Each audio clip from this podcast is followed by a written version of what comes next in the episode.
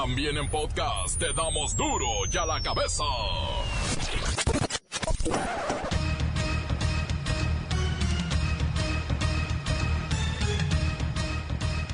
Hoy en duro y a la cabeza, sin censura. Millones de mexicanos padecen el efecto Godínez. Deben buscar una segunda o tercera chamba porque, según el INEGI, con una nomás no se puede. ¡Ya llegué, vieja! ¿Por qué tan temprano, viejo? Me quitaron el plan del restaurante, pero ya tengo otro. ¡Se le voy, vieja! ¡Que le vaya bien, viejo! Empresarios del ramo vacuno y lácteo deciden tirar millones de litros de leche antes de venderlos en menos de dos pesos. Enfrentamiento en Tiripetío, Michoacán, deja siete policías y cuatro normalistas heridos. La situación en el estado se reporta como tensa. Sindicato Nacional de Trabajadores del Seguro Social confirman que el IMSS no está en quiebra ni se privatizará. Hablamos de que no se privatiza el Instituto Mexicano del Seguro Social como se ha estado de una manera eh, malsana señalando por gente sin escrúpulos que lo único que hace es inquietar y generar incertidumbre entre la derechohabiencia. Estamos hablando de que hoy el Instituto Mexicano del Seguro Social está más fortalecido que nunca con una revisión de contrato colectivo absoluta y plena en el mes de octubre pasado, donde tenemos o tuvimos, conseguimos un incremento salarial de 5.2%, donde tuvimos eh, una aportación de casi 6 mil millones de pesos para infraestructura, es decir, para construir clínicas y hospitales en todo el territorio nacional. No te acabes, segurito, no te acabes. Lola Meraz nos tiene las buenas y las malas de las internacionales. El reportero del barrio tiene todo sobre el presunto intento de secuestro a Lupillo Rivera. Y la bacha y el cerillo analizan el clásico tapatío. Será un partido de seis puntos. Una vez más está el equipo completo, así que comenzamos con la sagrada misión de informarle porque aquí, usted sabe que aquí, hoy que es miércoles, hoy aquí, no le explicamos la noticia con manzanas, no. Aquí se la explicamos con huevos. La noticia y a sus protagonistas les damos duro y a la cabeza. Crítica implacable, la nota sensacional, humor negro en su tinta y lo mejor de los deportes. Duro y a la cabeza. Arrancamos. La última encuesta nacional de ocupación elaborada por el INEGI nos revela que hay ocho y medio millones de mexicanos que buscan una segunda o tercera chamba para cubrir sus necesidades básicas y garantizar un estilo de vida digno, ¿eh? Digno para sus familias. Cabe destacar que según este estudio, ya no basta ser profesionista, pues el 75% de los egresados se encuentran ejerciendo funciones para las que no estudiaron. En la línea telefónica tenemos a Ñoño Eustacio Godínez, representante de la Asociación Chambitas AC. Sí, buenas tardes. Este, sí, soy eh, Ñoño Godínez de la Asociación Chambitas. Pero discúlpeme que le responda rapidito porque ando corriendo, voy a otra chamba. Godínez, ¿por qué cree usted que ya no le basta a los mexicanos con un sueldo para mantener un nivel de vida digno? Pues porque, gracias a Dios, hay empresas que, que aunque nos explotan horrible y, y nos dan salarios, salarios míseros y de hambre, y, y tampoco nos dan prestaciones, pero sí nos dejan unas horas libres al día para, para buscar otra chambita. Y así pues, pues a completarle el alimento, la ropita, la educación, la salud, este, pagar los servicios básicos de, de la familia. Porque ya ve, como dijo nuestro ídolo, al que queremos mucho en Chambitas hace Raúl Araiza. Ya ve lo que dijo. Bueno, pues que le ch más, o sea, pues hay que trabajar. Godínez, se dice que la mayoría de las personas que buscan un segundo empleo pertenecen a estratos de bajos recursos. No, no, no, no se necesita ser pobre para ser un gato útil. Hasta los profesionistas andan buscando ya una tercera chambita, un tercer jale, una tercera plaza, ¿se imagina? Porque yo le voy a decir algo, señorito. Mis patrones me han enseñado que si quieres algo, debes trabajar y trabajar y trabajar. Hay que echarle ganas, siempre me dicen así. Ellos son muy buenos. Pues sí, Godínez, pero hay una vida. A ver, ¿a qué hora convive con la familia o se da tiempo para usted? Pues con la familia sí convivo, convivo mucho a través del Facebook. Ahí me entero de, de mis hijos, me entero de mi mamá, me entero del cumpleaños de mi esposa. Hasta le pongo un sticker de pastel. ¿Y a qué hora come o duerme? Pues he aprendido a, a comer durmiendo y a, a dormir comiendo. Porque tomé en la empresa un curso que me hicieron, me hicieron ser multitasking. La dejo porque voy corriendo. Ya me voy a mi otra chamba. Ay. Gracias, ñoño Eustacio Godínez, representante de la Asociación Chambitas. Es obvio que para evitar el efecto Godínez se necesita un mayor crecimiento económico que permita elevar la productividad y la apertura de plazas formales mejor pagadas y con mejores prestaciones. Continuamos en Duro y a la cabeza. La nota que te entra. Duro y a la cabeza.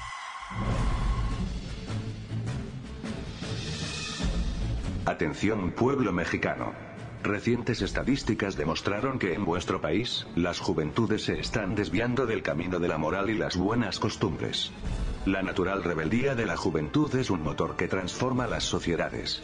Los jóvenes deben ser rebeldes, desobedientes y tercos. Solo así pueden crear nuevas sociedades. El problema es que vuestros jóvenes están siendo pastoreados y guiados a creer que la rebeldía es beber, drogarse y delinquir. Los están enseñando que la desobediencia es de las buenas costumbres. Y su natural terquedad está siendo llevada hacia el camino de la ignorancia. Hoy, 4 de cada 10 chamacos ha consumido droga, y el 25% de las adolescentes están quedando embarazadas antes de cumplir los 18 años. Debéis hacer algo como familia, y debéis hacerlo urgentemente. De lo contrario, el futuro de vuestro país será mucho, pero mucho peor de lo que se está viviendo ahora. En las buenas costumbres y en la moral universal, está el antídoto que puede salvar del envenenamiento al juvenil. Pueblo mexicano, pueblo mexicano, pueblo mexicano. Duro y a la cabeza. La Federación Mexicana de Lechería confirma la deserción o el abandono forzado de 5.000 pequeños o medianos empresarios del ramo que no pudieron hacer frente a los altos costos de producción y los bajos precios de la leche. Y las cosas parecen empeorar, ¿eh? Ahora que Liconza anunció el recorte de 542 millones de pesos a su presupuesto y el anuncio de que dejará de adquirir 600 mil litros diarios de leche. Vamos con Luisito Gómez Leiva, quien tiene toda la información. Gracias, Claudia. Tengo aquí las declaraciones del señor Clarabello Jersey, un ganadero quien nos reveló lo siguiente. Muchas gracias por la entrevista, pero ya no podemos más. Estamos muy pobres y no podemos continuar fabricando leche. Tenemos que sacrificar cada semana una vaquita para poder pagarle al veterinario que cobra muy caro. Además necesitamos comprar mucho alimento de animalito, de vaca, y pagarle a los pocos talacheros que nos quedan, que son muy pocos, pero muy pocos. Claudia, las familias de los ganaderos están desesperadas por la caída internacional del precio de la leche en polvo, que bajó en dos años de 4.700 dólares la tonelada a 1.700 dólares en abril de este año. Pero además de esto, se enfrentan a la caída del mercado interno, pues por el sobrante de 1.200.000 litros, a los pequeños productores se les paga de 2.50 a 3 pesos por litro. El señor Clarabello Jersey consideró ilógico que se esté sacrificando al productor nacional con las importaciones de leche, mientras los indicadores internacionales establecen que los países deben fortalecer su producción, ya que se prevé que para el año 2050 no habrá leche suficiente en el mundo para cubrir la demanda. Hasta aquí mi reporte. Gracias, Luisito Gómez Leiva. Es de vital importancia que se resuelva este problema con urgencia, porque ¿sabe qué? Yo no me voy a comer mi frutilupi sin mi lechita. O sea, ¿qué les pasa? No me gusta esa agua que llaman fórmula láctea. O deslactosada 0% light, cero calorías, puro polvo con agua. Duro y a la cabeza. Antes del corte comercial, vamos a ponerle play a sus mensajes. Llegan todos los días al WhatsApp como nota de voz. De duro y a la cabeza, 664-486-6901. Que tranza mi reportero del barrio. Manda un saludo a toda la gente de Arandas, Jalisco, de acá el compa Jairo de Detroit, Michigan. Y a todas las muchachotas buenotas de ahí de Arandas. Tan se acabó. Corta. Muy buenas tardes a todos los radioescuchas. Solamente para recordarles que aquí en el Rancho Los Arcos, municipio de Juanacatlán, nos están tirando un basurero, ya nos aventaron sillones en medio del camino, Ah. teles, muchas televisiones tiradas, basura, escombros. Por favor, hay que tener conciencia y mantener limpio nuestro planeta. A esas personas que tiran basura, les falta un poco de cultura. Por favor, hay libros, lean. Estén tirando basura, por favor. Hasta luego. ¡Mírame! Les mando un saludo a toda la raza de Río a la cabeza, porque es un noticiero bien ching para la Franco, para mi novia Lola Meraz, para el señor González y para el report del barrio y para toda la banda jarocha del Merito Puerto de Veracruz. Mucha suerte al tiburón que hoy va a ganar la copa. Y ya es miércoles y hay que llegarle a darse un chagüerazo, un refín, un caguamón, un cuique y a dormir. ¡Tan tan! ¡Se acabó! ¡Corta! Encuéntranos en Facebook, facebook.com, diagonal duro y a la cabeza oficial. Estás escuchando el podcast de duro y a la cabeza.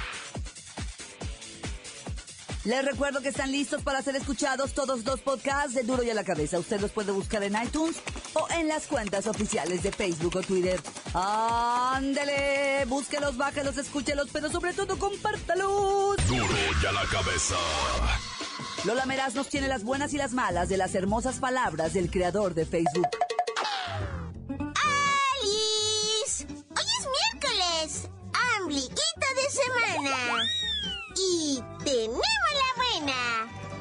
Mencionar su nombre, Mark Zuckerberg criticó al aspirante presidencial republicano Donald Trump por su propuesta de construir una nueva barda en la frontera entre Estados Unidos con México. El inventor y dueño de Facebook dijo que lo que hay que construir son puentes y no muros.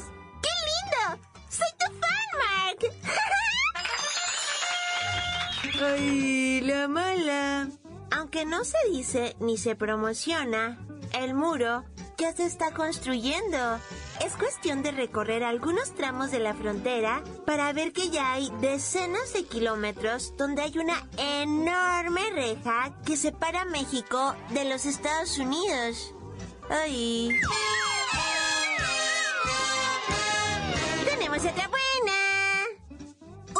Mi servicio de taxis consentido por internet, se ha convertido en un mega salvavidas de primera clase. Incluso han llegado más rápido que ambulancias, patrullas o bomberos a lugares con problemitas y hay historias donde han ayudado a chavitos a regresar a casa. Ay, me caen súper bien los Uber que ayudan a la comunidad y además sus autos huelen súper bonito.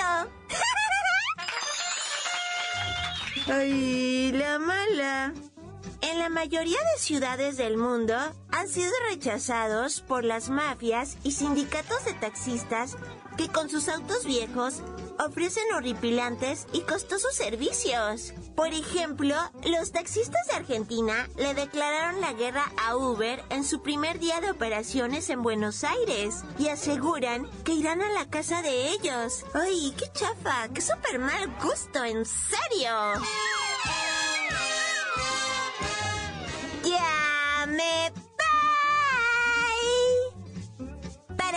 A la cabeza. Informó Lola Meraz. Les dejo un pedacito de mí. El que quieran. Síguenos en Twitter. Arroba duro y a la cabeza. El reportero tiene todo sobre el presunto intento de secuestro a Lupillo Rivera. Montes, montes, alicantes, pinches pájaros cantantes. ¿Qué tal las balaceras en Michoacán? No, bueno, ahorita te las platico. Primeramente, un grupo armado en Guerrero. Esto es en Guerrero, en la región de Tierra Caliente. Un grupo armado se metió para dentro de un plantel educativo y se llevó por la fuerza, entre gritos y lágrimas, a dos profesores ahí en San Miguel Totolapan. Dicen los reportes ya que a mediodía los estos malandrines escopetados se metieron para dentro del plantel y sacaron a esos profesores ya. Y pues hasta ahorita, ahorita, ahorita, ahorita que yo te estoy diciendo esto, no sé en qué habrá terminado, ¿ah? En Chihuahua, pariente, indignación va por el asesinato de unos paramédicos y enfermeros. Fíjate, una señora iban en su automóvil, ¿verdad? Con sus dos hijas gemelas de 23 años, las dos, ¿verdad? Porque son gemelas. Pero ellas ya se casaron, iban con sus maridos. Entonces iban a estas cinco personas de una misma familia, ¿verdad? La mamá, sus gemelas y los maridos de las gemelas. Cuando de repente un grupo armado los interceptó y los empezó a ametrallarlo. En el lugar de los hechos murió uno de los muchachos, ¿verdad? Esposo de las gemelas y una gemela, la que no era su esposa. La otra gemela está muy herida en el hospital, pero muy, muy mal rollo. Y la señora mamá de las gemelas, esa está muerta, de plano, ahí en el lugar. Entonces, en el lugar quedó un muerto, el, el, el, novio, digo, el esposo de una gemela que no era, o sea, que no era su esposa, ¿verdad? Después la gemela que murió no es la que la que así, o sea, en sí era la esposa del, o sea, el, el, hay un individuo de todo esto que quedó ileso y una de las gemelas se debate entre la vida y la muerte, ¿va? La gemela que se debate entre la vida y la muerte también es viuda. Y el hombre que salió ileso, camarada, entiendo también, va, que, que enviudó. O sea, pues si es viudo, se murió su señora, ¿va? Entonces, que pues, tragedia, indignación en Chihuahua, lo, indignación machine. Era mucho, no sabes cuánto me han preguntado, reportero, ¿por qué no has hablado de Lupillo Rivera? ¿Por qué no le has hecho flashazo grupero a Lupillo Rivera que tuvo broncas en Puebla, en Petlalcingo? Mira, pariente, yo te voy a decir algo, neta, honestamente te lo voy a decir como reportero que soy. Ah, yo he mirado ya muchas veces hechos que no puedes narrar ¿verdad? porque no te constan. Están diciendo que a Lupillo lo iban a secuestrar. Primero. Y eso vende mucho. Y después dicen los, los de ahí de Puebla, va, están diciendo que fue un asalto a su chofer. Entonces, de un asalto a un secuestro, ¡está lama! Ahora yo te pregunto, si yo no quiero hablar mal de nadie ni quiero decirle mentiroso a nadie, ¿verdad? Pero la investigación no es por secuestro. ¿Eh? O sea, de lo que se está llevando. Yo no sé, a lo mejor no saben ni de lo que estoy hablando, ah, pero en todos los esos de espectáculos han salido diciendo que en Puebla intentaron secuestrar a Lupillo Rivera. Pero las autoridades dicen que según testigos fue un asalto a su chofer y ya no quiero decir más de esto porque luego me van a mí a decir, sí, tú que sabes, tú que estabas, tú esto, porque así son pleitistas con tal de ganar notas, así es que mejor yo ya ni digo nada. No lo que la ley, la ley dice es que ellos están investigando por asalto. Un asalto, un atraco, pues. Y ya, corta. Esto es el podcast de Duro ya la cabeza. Vamos al análisis deportivo con la bacha y el cerillo. los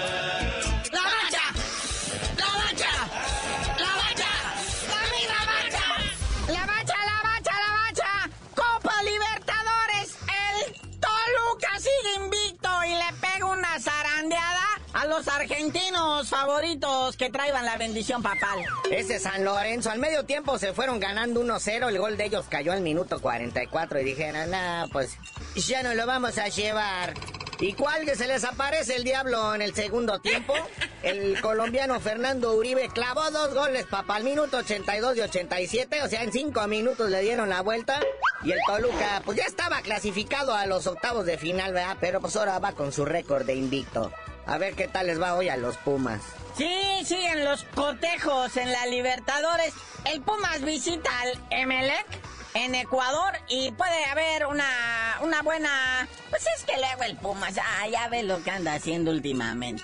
Pues mira, lo que ya están adelantando, ¿verdad? Este, que pues tanto Pumas como Emelec van a salir con cuadros alternos. ¿Ah? Pumas ya está calificado para los octavos de final y quieren cuidar a sus estrellitas para tenerlos bien conservados, tanto para la liga como para la Libertadores. Entonces se pronostica un aburridísimo encuentro. No gaste, le van a recetar su Emelec. Mejor invierta en lo que viene siendo la Veracruz contra Necaxa en el Luis Pirata Fuente a las 9 de la noche. Como todos sabemos, esto nada más es a un partido. No hay ida, no hay vueltas, no hay tiempos extras y en caso de empate se va directo a la dramática tanda de penales. Equipo de primera división contra equipo de la Liga de Almenso. Que pues el Veracruz va mal ¿verdad? en la liga, pero pues el Necaxa ahí la lleva. Yo de antemano les informo que apoyo al 100% a los tiburones. Y de veras, o sea, nada me daría más gusto que ver otra vez perder al Necaxa. Hay que recordar que pues, el que gane esta Copa MX va a tener la oportunidad de disputar ante Chivas Rayadas de Guadalajara, que fueron los campeones la vez pasada, una Supercopa que además da un boleto a la Copa Libertadores, bueno, no directo, ¿verdad? A un repechaje contra otro equipo malo de otro país de allá de Sudamérica y el que gane, ahora sí se va a la Libertadores, ¿verdad? Imagínate nada más, el Necaxa representando a México. Líbranos, señor. Pero bueno, como haya sido, también les eh, prometimos que hoy les íbamos a hablar un poquito del Atlas, un poquito de las Chivas, de este cotejo que se avecina, que como dijo ya un experto, es de seis puntos, ¿eh? Es de seis puntos. Las Chivas se salvarían con esto de todos los pesares y el Atlas pues podría incluso, o sea, se rescatar algo de dignidad. Sí, porque pues, ya prácticamente el Chivas está salvando más, ocupa un punto matemáticamente, ¿da? Entonces, pues, como sea, se logra. El que ya de plano está descendido es el Dorado, aunque fíjate nada más, carnalito. Lo que es darle la vuelta al reglamento de la Federación Mexicana de Fútbol. Dicen que los dueños de los Dorados, entre cual se incluye el Grupo Caliente y Don Estaquio de Nicolás, Dicen que van a hacer esta no muy popular manera de seguir teniendo equipos en la primera división, que vas y compras otro. Los jaguares ahorita tienen broncas de que no les pagan a los jugadores. Ya la Volpe quiere renunciar, los quiere mandar al carajo a todos se está peleando con los jugadores. Entonces lo que dicen, vea, es que pues los dueños estos, pues se va el Dorados a la liga de Almenso, pero pues con equipo técnico, jugadores, todo, compran el Jaguares, se van para allá enteritos a Chiapas y mandan a los Jaguares a, jugar a la liga de Almenso. Pero como por reglamento el Dorados tiene que jugar un año en la liga de Almenso, pues ok, juegan su año de rigor, pero luego esa franquicia de Chiapas se la traen a Sinaloa otra vez como Dorados y no pasó nada. Y por Dios santísimo que yo ya no entiendo nada. O sea, sí desciendes, pero no desciendes porque con la lana, pues puedes hacer que otro descienda o desaparezca. Ya ves como ahorita el Veracruz era el Atlético San Luis y el de que es eh, Atlético San Luis era Veracruz y los Jaguares eran gallos blancos y ¡ay! hay un revoltijo. Pero bueno, carnalito, en lo que hacemos un diagrama así para ver qué equipo era cuál, tú no sabías de decir por qué te dicen el cerillo. Con todo gusto, siempre y cuando ganen los tiburones, voy y me subo a la torrecita esa que está ahí en San Juan de Ulúa y encuerado desde ahí les grito, ¿por qué me dicen el cerillo?